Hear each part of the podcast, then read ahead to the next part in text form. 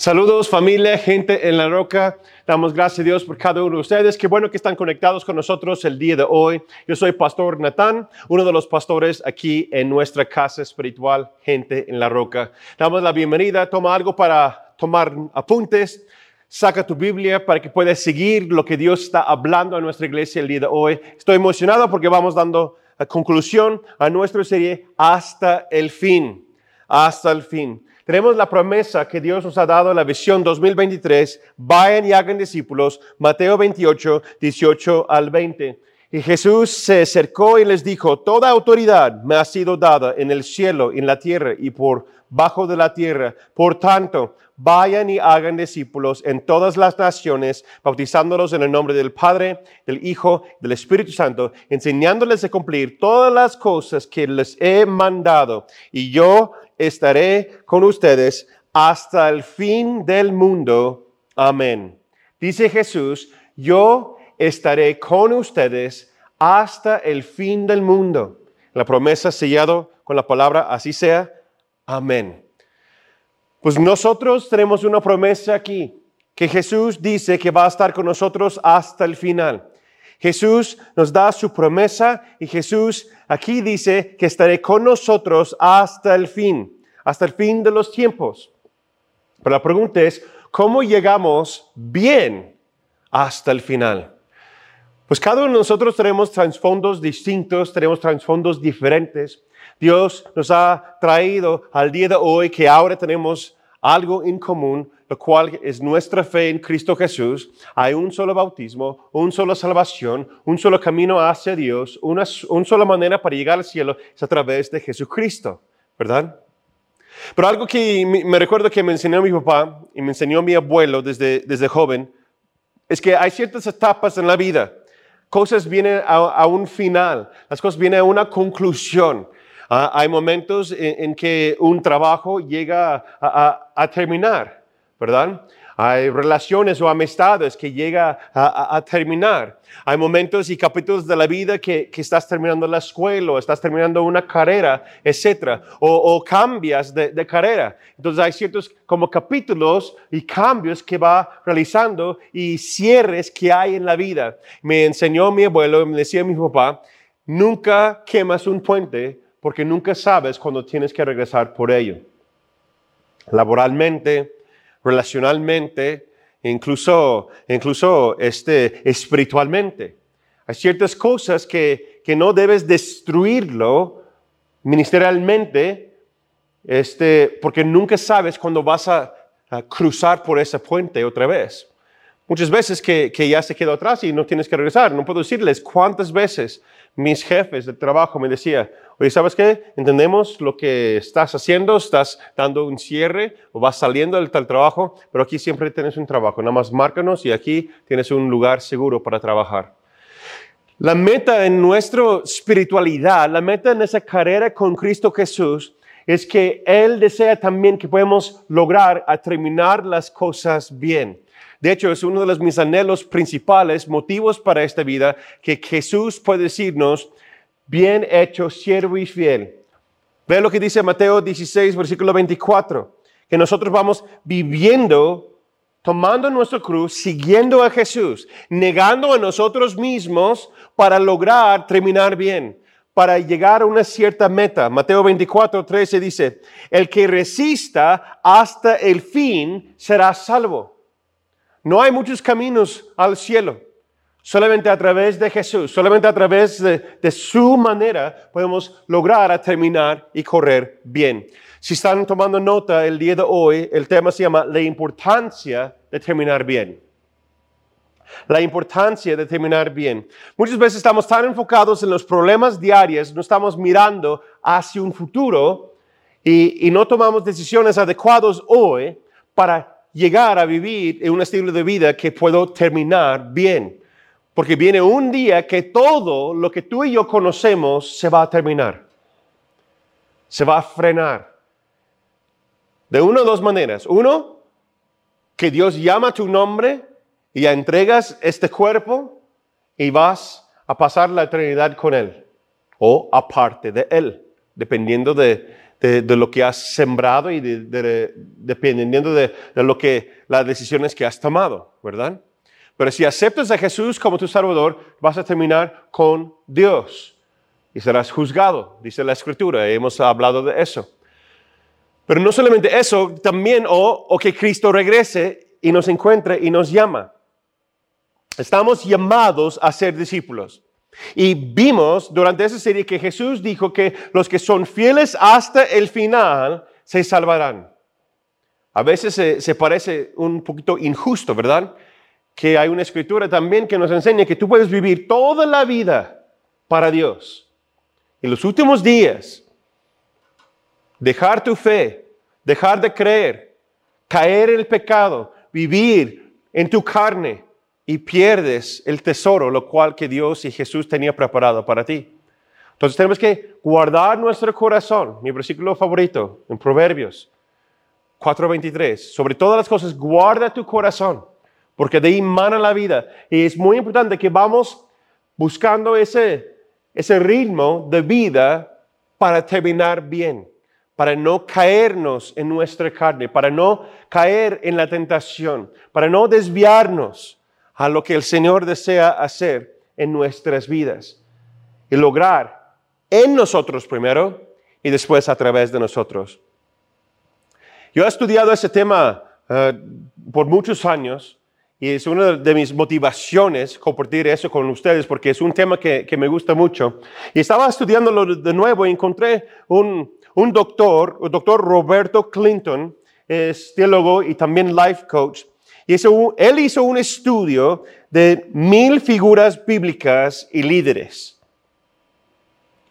Y él descubrió que menos del 30% de ellos terminaron bien. Esa es una, una figura muy distinta, ¿no? Menos de la mitad. Y lo triste es que también eso pasa en la vida cristiana. Eso pasa con, con líderes que, que, son personas que también son de Dios, empiezan bien. La mayor parte de los cristianos empiezan bien y son fuertes, están emocionados, son líderes, tienen influencia, son decididos. Pero antes del final se caen, se desvíen o se rinden antes de su tiempo.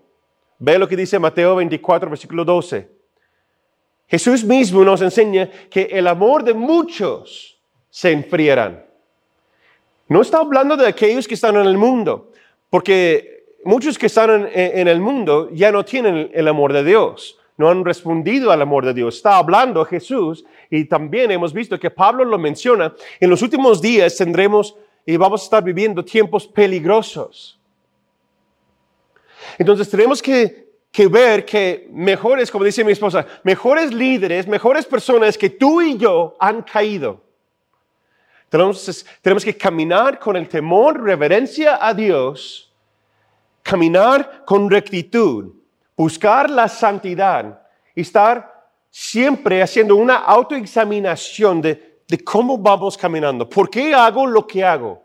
¿Por qué hacemos lo que hacemos?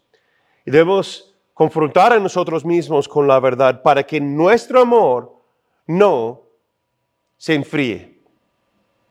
Pablo era un gran hombre de Dios, pasó por hambre, pasó por, por, por abuso, ¿sí? Eh, pasó tiempo en la cárcel y él llegó a un, cierto nivel que él vivía toda su vida para Cristo Jesús. Él logró decir lo siguiente cuando está escribiendo su, su discípulo, su hijo espiritual Timoteo, segundo Timoteo 4.7 dice, he peleado la buena batalla, he acabado la carrera, he guardado la fe. Quiero decirles que y cuando Pablo está escribiendo eso, estaba en la cárcel. Él ya vivió todo, él ya ha tenido varios este, viajes misioneros, ha pasado por, por muchas cosas, mucho más que, que tú y yo hemos pasado. Y él logra decir, lo ha hecho. Ha, ha, llegado un momento en mi vida que, que he entregado todo lo que yo debería entregar y ha cumplido con lo que Jesús me ha llamado a hacer. Quiero decirles, si estás escuchando ese tema el día de hoy, si sigues respirando, Dios no ha terminado contigo. quiere decir que aún no se acaba tu carrera. Es un maratón. Muchas veces eh, buscamos los cambios rápidos, queremos ver los resultados rápidos, porque la, cultura nos ha enseñado eso. Pero vivir para Cristo es un maratón hasta que Él regresa. No importa tu edad. Ciertas personas que llegan a un cierto estado de salud, cierto estado económico, cierto estado eh, en, en, su carrera, en su, eh, en su oficio, llega a cierto nivel en su ministerio, llega a cierta edad y decimos, pues, pues ya lo ha logrado, ya llegué, ya, ya hice todo lo que tiene que hacer. Pero quiero decirle, si sigues respirando, Dios aún tiene propósito para ti. Entonces, hay que correr bien. También es una enseñanza que Pablo nos ha dado. Hay que aprender, correr bien y terminar bien y llegar hasta el final que no nos desviamos a la izquierda ni, a la derecha, no, no caemos en tentaciones, caminamos hacia Cristo, caminamos hacia Dios para lograr hacer lo que Él nos ha llamado a hacer. Se puede cambiar los métodos, se puede cambiar las fuentes, se puede cambiar la manera en cómo se hacen las cosas, pero lo que no puede pasar es que te quedas en el mismo lugar. Se tiene que avanzar si tiene que realizar lo que Dios nos ha llamado a hacer. Amén. Correr bien, hacer las cosas lo cual que Jesús te ha llamado a hacer. Aquí Pablo nos enseña, 1 Corintios 9, 24, 26 al 27. Dice Pablo, ¿acaso no saben ustedes que aunque todos corren en el estadio, solamente uno se lleva el premio? Corran pues de tal manera que lo obtengan. Versículo 26. Así que yo corro y lucho, pero no sin una meta definida. No lo hago como si estuviera golpeando el viento. Más bien, golpeo a mi cuerpo y lo someto a servidumbre, no sea que después de haber predicado a otros, yo mismo quede eliminado. Pablo nos enseña unas ciertas claves aquí de cómo tú y yo debemos correr bien. Primero, él dice, si tú sabes, eh, y aquí en su época en, Corinto y alrededor de ahí, los griegos y, esa gente de la cultura tenían los Juegos Olímpicos. Lo que está diciendo aquí es que en los Juegos Olímpicos sabemos muy bien que el atleta tiene que seguir y realizar ciertas cosas para obtener un premio. Tú y yo, después él habla en versículo 25, tú y yo no vamos corriendo para eh, buscar un premio material de esta tierra, sino es algo sobrenatural. Pero, sin embargo, debemos correr de manera que lo vas a obtener. Ahí es primer clave que vamos aprendiendo. Tenemos que correr de forma, correr para ganar. Si estamos en, en esa vida creyendo que, que no se hace o no se puede, no tenemos la mentalidad de Cristo, no tenemos la mentalidad del reino y no vamos a avanzar en, nuestro llamado, en nuestro oficio, en nuestra familia, mejorar el matrimonio. Como dice, mi esposa, no es que lo hacemos bien o mal, es cómo podemos hacerlo mejor. Esa es la mentalidad de una atleta, alguien que va a correr y hacer las cosas bien. ¿sí? Correr como vas a ganar. Perder no es una opción. Hacernos para atrás no es una opción. Tienes que tener la mentalidad que se va a hacer algo para el Señor. ¿Cómo? Tal vez no lo sé, pero se va a hacer. Correr como vas a obtener el premio. Correr con la mentalidad que sí se puede. Si no, ¿qué va a pasar? Después que tú prediques a todo, que tú vives tu vida cristiana, que vas a llegar un momento que si tú no corres bien, Dice, tú mismo te vas a quedar eliminado. O sea, en otras palabras, Pablo está diciendo, corres bien, o si no, después de vivir, dar testimonio y ver tantos eh, logros en tu vida, espiritualmente, económicamente, lo que sea, vas a quedar, eliminado del premio del cielo. Te vas a quedar atrás.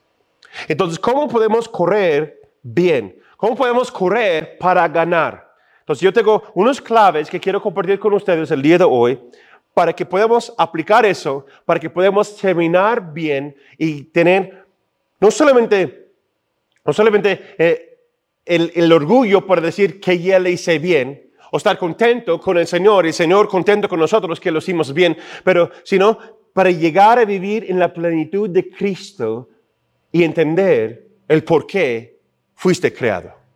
¿Ok? ¿Están conmigo? Número uno, ¿qué necesitas para correr, para ganar? Tiempo personal con Dios y la apropiación del Evangelio. Lo repito, tiempo personal con Dios, una relación personal con Dios y la apropiación del Evangelio. ¿Qué significa eso, pastor? Muchas veces eh, evocamos en una relación personal, eh, buscamos en nuestro tiempo devocional con el Señor. Ahí tienes que empezar. Si no tienes ese hábito de leer tu Biblia, de orar, tener un tiempo personal con Dios diariamente, no vas a entender mucho de lo que estoy diciendo el día de hoy. ¿Sí? Ahí empieza todo, de ahí brota todo. ¿Sí? Tienes que tener una vida cercana a Dios, tener relación personal con Él. ¿Cómo? Invites a Cristo como tu Salvador. Pero junto con eso es la apropiación del Evangelio. ¿Qué quiere decir eso? ¿Qué es apropiación? Apropiación es una palabra teológica o, más bien es un proceso teológico. Es un procedimiento teológico de que un atributo de la naturaleza de la Trinidad de Dios, Dios Padre, Dios Hijo, Dios Espíritu Santo, es atribuido a la persona. Es el proceso de alinearte con los atributos esenciales del carácter de Dios. ¿Ok? Y más fácil de entender, lo siguiente es el proceso de transformación de tu carácter como la del carácter de Dios. ¿Ok? Que tú haces el carácter de Dios tu propio carácter.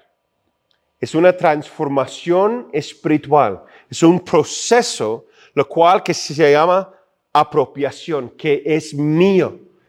Que tú ves un atributo de cómo es Dios Padre.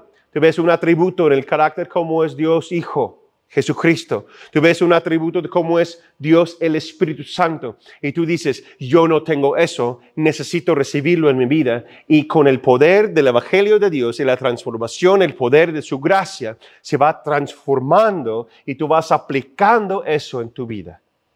¿Ok? Eso te va a llevar a correr bien.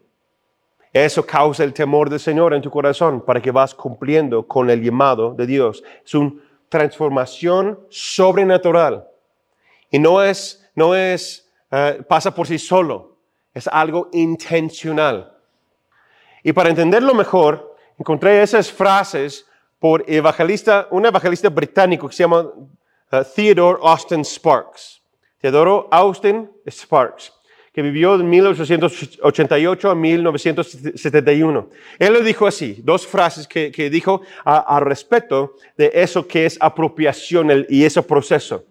Él dijo, como resultado de la obra de su cruz y como resultado grandioso de su resurrección, los que creen ya reciben la vida eterna.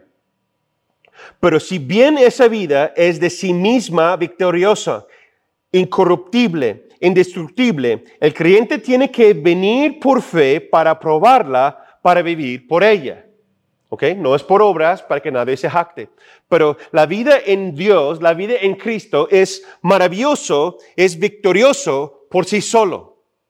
Entonces, como que tú tienes una vida perfecta ahí y vas por la gracia de Cristo entrar por el poder de su cruz el resultado de su resurrección, tú vas a entrar ahora en ese proceso de esa vida perfecta. ¿Están conmigo? Y luego él continúa diciendo, toda verdad que recibamos, si la recibimos vivamente, o sea, activamente buscando a Dios, nos llevará al conflicto y se establecerá a través del conflicto. No tendrá ningún valor hasta que haya habido una batalla sobre ella. Toma cualquier posición que el Señor te llama a tomar.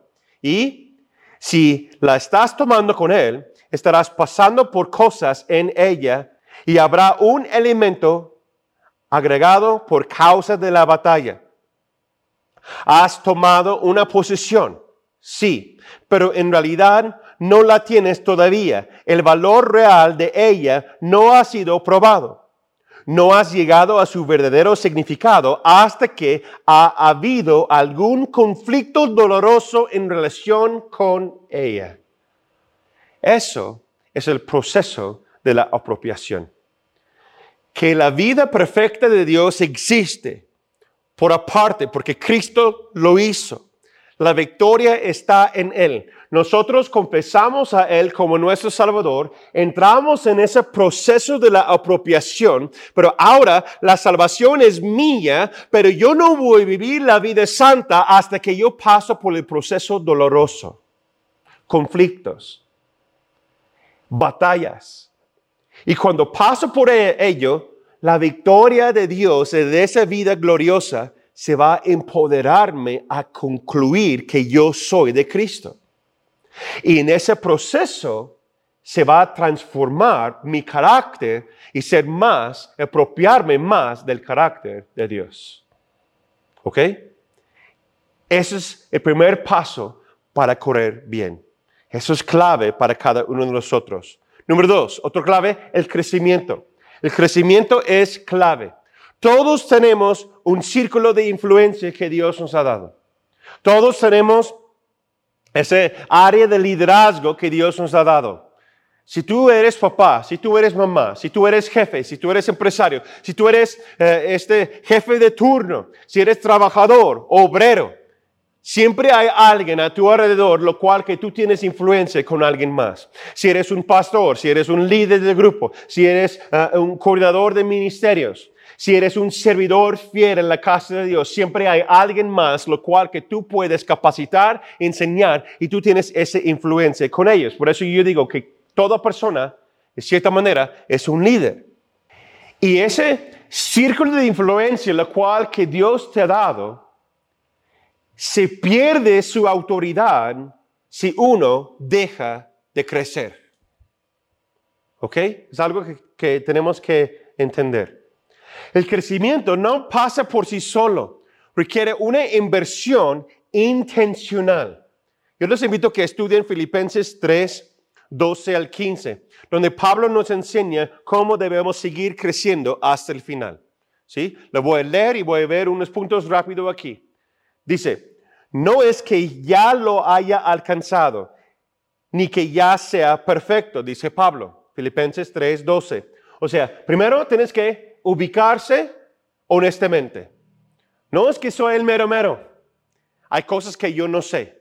Como dice mi esposa, no sabes lo que no sabes. Y tienes que reconocerlo. ¿Sí? Ubicarte honestamente. Yo no sé cómo realizar tal cosa. Yo no sé cómo ser papá. Yo no sé cómo ser mamá. Yo no sé cómo ser un buen esposo. Yo no sé cómo ser una buena esposa. Yo no sé cómo ser un buen discípulo de Cristo Jesús. Por eso yo necesito aprender. Yo necesito capacitarme. Necesito ubicarme primero. Después dice, sigo adelante por ver si logro alcanzar aquello para lo cual fui también alcanzado por Cristo Jesús. Tienes que concentrarte en tu meta. Tienes que ubicarte correctamente honestamente, y después concentrarte en tu meta. ¿Qué quieres ser? Y si no hay alguien en tu círculo de influencia, lo cual que te pueda ayudar, busca por fuera. Un mentor me dijo una vez hace años, busca a alguien que es siete hasta diez pasos adelante que tú. Busca a alguien quien te incomoda y acércate a esa persona. ¿Sí? En cualquier área de la vida. Acércate de esas personas, porque ellos te van a desafiar a ser mejor. Y tú vas a aprender. Y después tienes que consagrar todo lo que tienes para lograrlo. ¿Sí? No viene por sí solo. Tener un diplomado, tener licenciatura, doctorado, lo que sea, tener una esposa, tener un esposo, tener hijos que son de, de, Cristo y están apartando sus vidas para Dios, no viene por sí solo. Tienes que tener una meta muy claro en tu mente, tienes que concentrarte sobre ello y tienes que consagrar, quiere decir apartar todo lo que tú tienes, ponerlo como sagrado para Dios. Porque dice Pablo, una cosa sí hago, me olvido ciertamente de lo que ha quedado atrás y me extiendo hacia lo que está adelante. Prosigo a la meta, al premio del supremo llevamiento de Dios en Cristo Jesús. Una cosa hago. Algunos de ustedes recuerden que la palabra hace unos años fue esa. Una cosa hago. Yo sigo hacia la meta. No estoy distraído por las cosas de mi trasfondo. No estoy distraído por las cosas que antes yo hacía porque ya no soy así. Nueva criatura es. Ahora yo prosigo a lo que Dios me ha llamado a hacer. Mi vista no va a la derecha ni a la izquierda. Yo voy hacia Cristo. No me distraigo con las opiniones de los demás. Yo no camino por los temores. Yo no tengo duda en mi corazón. Yo prosigo a la meta. Yo busco a Dios. Por eso nosotros tenemos los pasos del discípulo. Yo no sé qué hacer, pastor. Soy nuevo en eso. O ya tengo muchos años en eso, pero nunca logré hacer nada. O ha logrado muy poco en mi vida espiritual. Por eso nosotros en la iglesia tenemos los pasos del discípulo. Tenemos IBC en línea, que puedes estudiar y seguir estudiando nivel 2, 3, 4, 5, diplomado. Tenemos ahora, estamos preparando la licenciatura en teología eh, y, hay prácticas en casa, viajes misioneros y, muchos ministerios, lo cual que tú puedes participar, expresar y dar tus dones a Dios, bendecir a la iglesia, bendecir a su, ciudad, para que el León ve que hay algo distinto. Tenemos el discipulado en persona, lo tenemos digital, lo tenemos por WhatsApp, tenemos grupos, tenemos muchas formas en cómo tú puedes experimentar lo que Dios tiene para ti. No te quedes en la banca, no te quedes sentado, no te quedes esperando a ver qué va a pasar un día, porque como me enseñó mi papá, un día es ningún día. Ah, sí, próximo mes lo haré. No, lo, no es cierto. Próximo año voy a empezar bien y lo voy a hacer. Eso le dijiste en enero. ¿Y cómo te va ahora?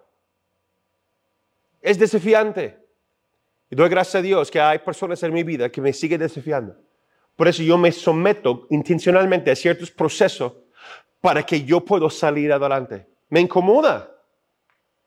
Es una razón por qué me gustan las artes marciales, porque me incomoda, me desafía ser una persona diferente, me desafía ser una persona distinta, personas que están mucho, mucho más allá, diez pasos mucho más enfrente de mí, me dice, oye Nathan, vamos, si se puede. Tengo una esposa que me desafía, tengo hijos que me desafían. Tengo discípulos, hijos espirituales, que a, mí me desafía porque yo necesito seguir adelante, si no voy a perder lo que Dios me ha dado. Y yo mismo me quedo descalificado. No puedo permitir eso, para mí ni para la gloria del Señor, para ser ejemplo de mi familia. Y número tres, seguir el último orden que Dios te ha dado. ¿Sí? Tres claves. Hay aplicación de cinco áreas por clave número tres es seguir el último orden que recibiste. Muchas personas se sienten abrumados en su vida espiritual, en su vida emocional, en sus estudios de, la vida, su, vida mental, por decirlo así, su desarrollo, su desempeño, se sienten abrumados porque hay tantas cosas que hacer en la vida. Hay tantos anhelos que muchas personas tienen y más que vas avanzando y después miras atrás y dices, ¿qué hice? ¿Qué no hice? ¿Verdad? Tantos anhelos, tantos deseos, incluso tantas personas quienes deben escuchar del Evangelio de Jesús. Les voy a decir, a veces como hijo de Dios, a veces como líder y muchas veces como pastor y digo, ¿Qué estamos haciendo realmente? Yo sé que Dios está haciendo cosas grandes a través de, nuestra iglesia, a través de esta casa espiritual. Pero digo, tenemos, ¿qué? Cerca de 200. ¿Y, qué?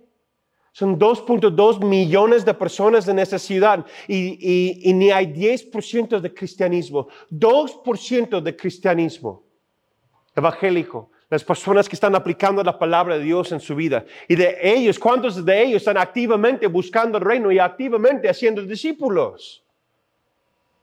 Digo, son, es muchísima gente, muchísima la, la necesidad. Y solamente estamos hablando de un solo ciudad en el estado de Guanajuato y un solo estado en la República Mexicana y solamente un país en todo el mundo.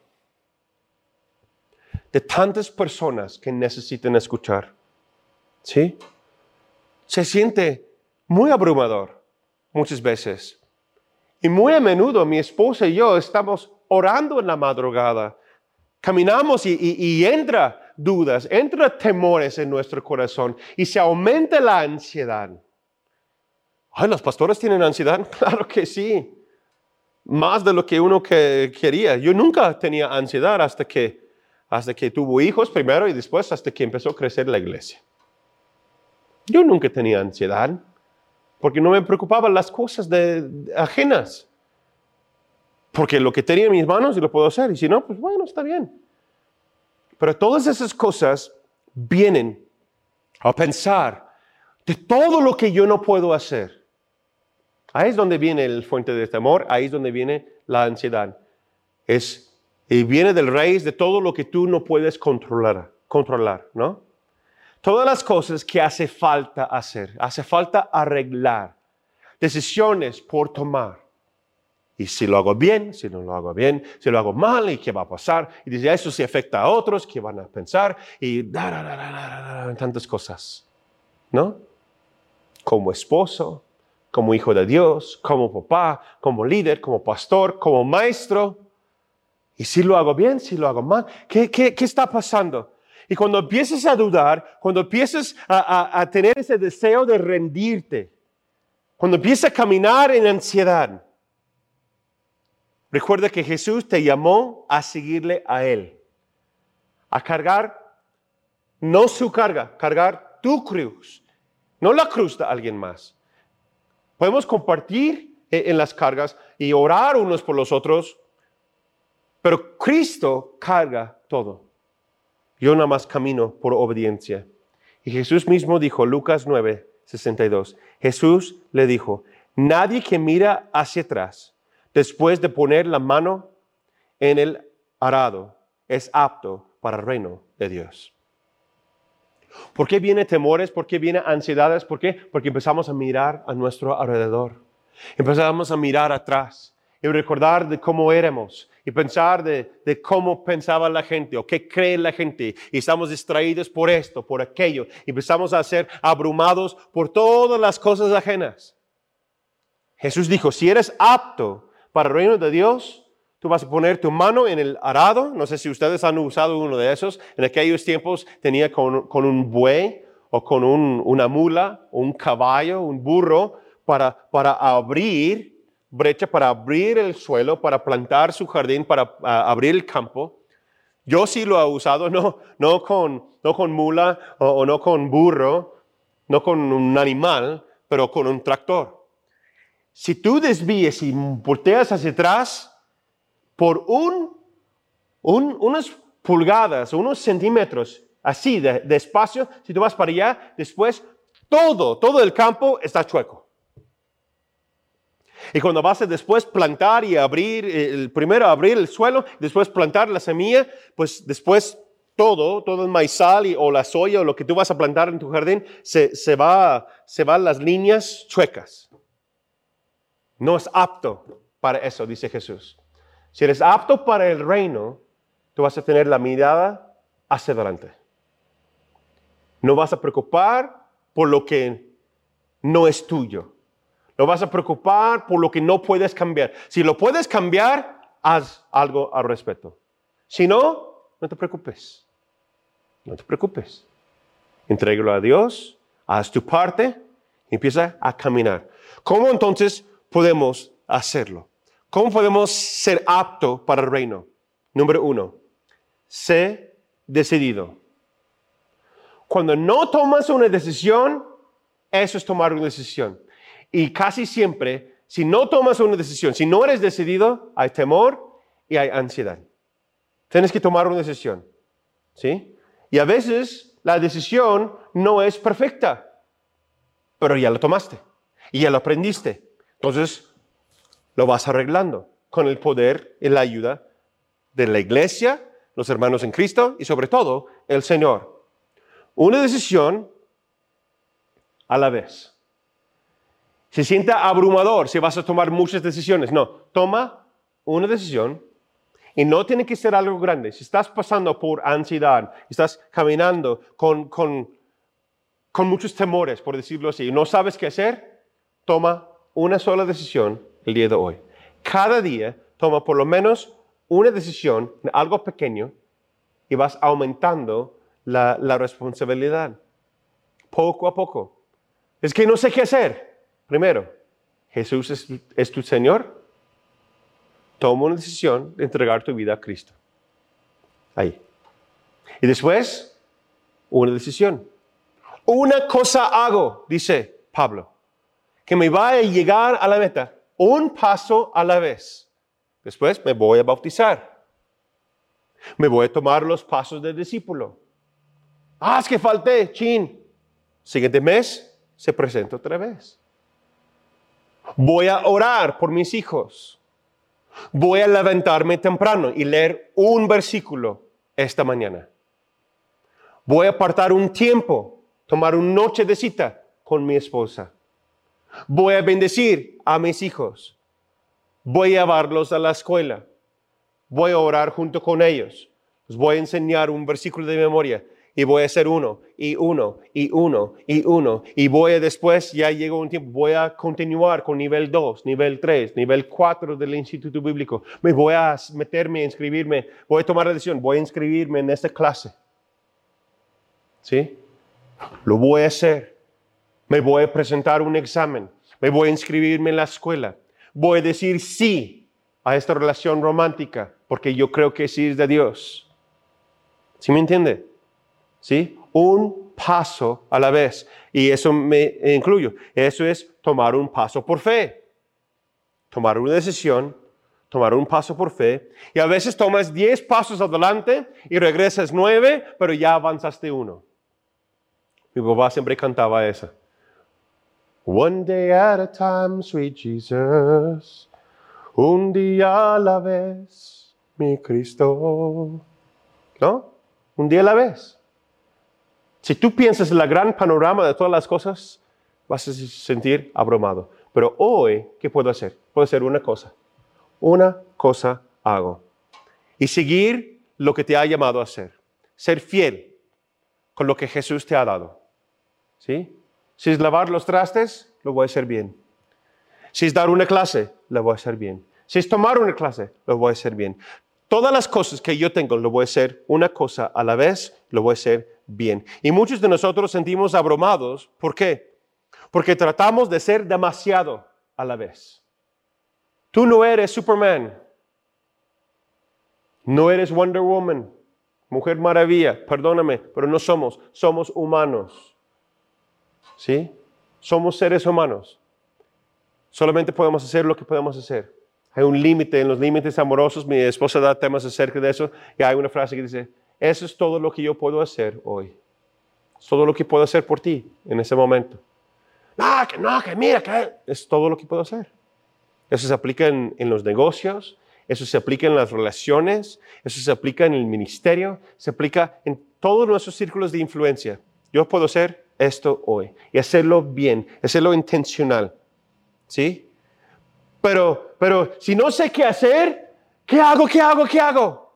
¿Cuál fue la última cosa que sentiste en tu corazón que viene de Dios a hacer? Ah, no me recuerdo. Ponte a orar y pensar.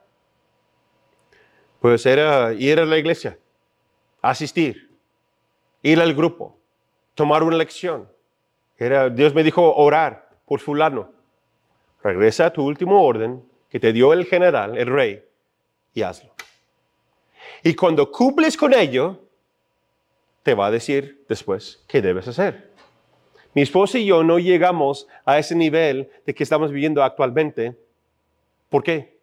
Porque cuando eres fiel con lo poco, después te pondré fiel sobre mucho. ¿sí? Haz eso y nada más. Y, y si Dios no me dice hacer otra cosa, tú sigues haciendo lo que Dios puso en tu corazón hacer. Y vamos orando y Dios te va mostrando.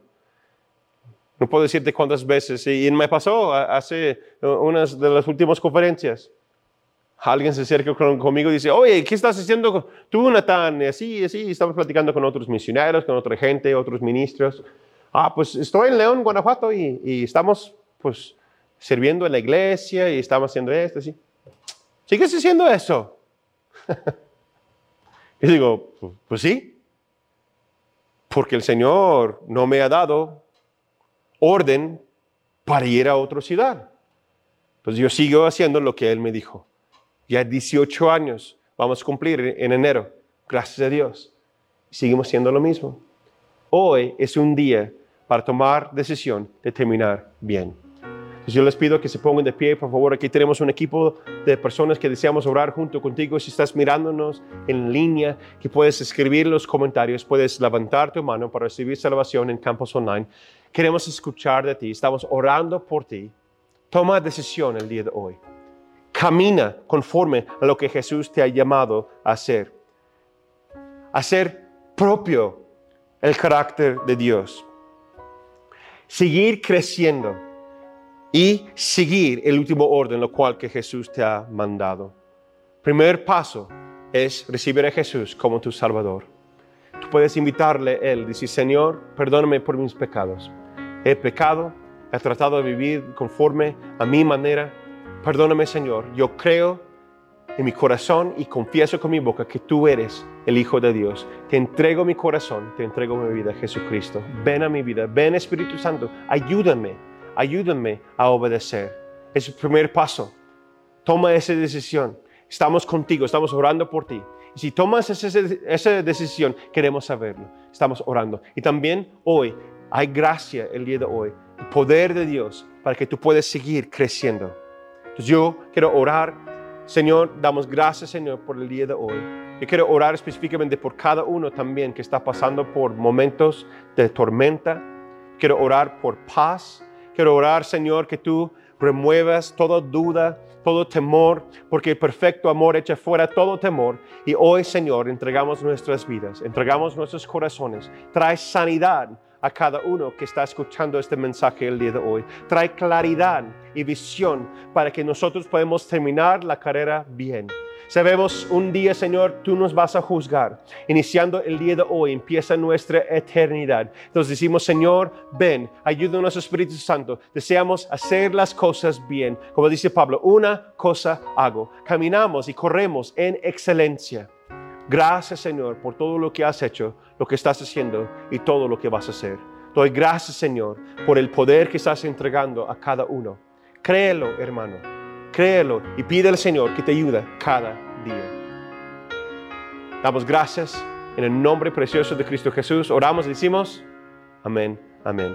Espero que ese mensaje, esa serie te ha servido y que te ayude a correr bien y seguir a Cristo Jesús cada día de tu vida. Hasta la próxima. Nos vemos. Que tengan una excelente semana.